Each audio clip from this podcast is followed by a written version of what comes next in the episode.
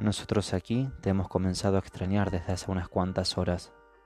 Sería una insensatez grande no asumir que tu aventura implicará cambios en nuestro cotidiano.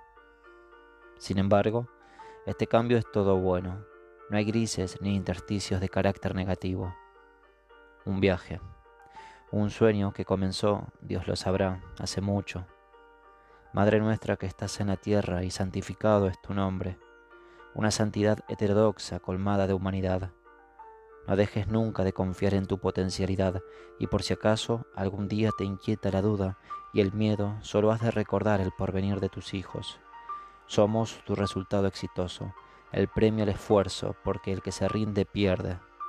Cuando descuides tu valentía y los problemas se disfracen de insuperables, recuerda a tus hijos benditos y afortunados.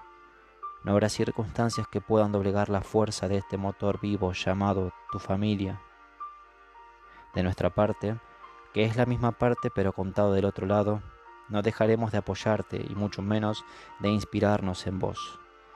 Querida niña de campo, en el camino de la serpiente, tu destino estaba trazado, la gloria te espera. Sabemos, lo sospechamos intensamente, que este viaje no es tanto por vos como por nosotros, hijos y nietos. Abrís el camino y pavimentás para que sepamos que la vida se extiende más allá de las fronteras conocidas. Tu viaje nos anima a creer en nosotros. Tus hijos y nietos intentaremos llegar aún más lejos de lo que estás llegando, aunque la vara es alta. Vos te autoconvenciste y nos convenciste a nosotros que hay que mirar hacia lo alto, si a lo alto nos dirigimos. En ello estamos, Madre nuestra, que estás en la tierra, aspirando al cielo que bien merecido tenemos.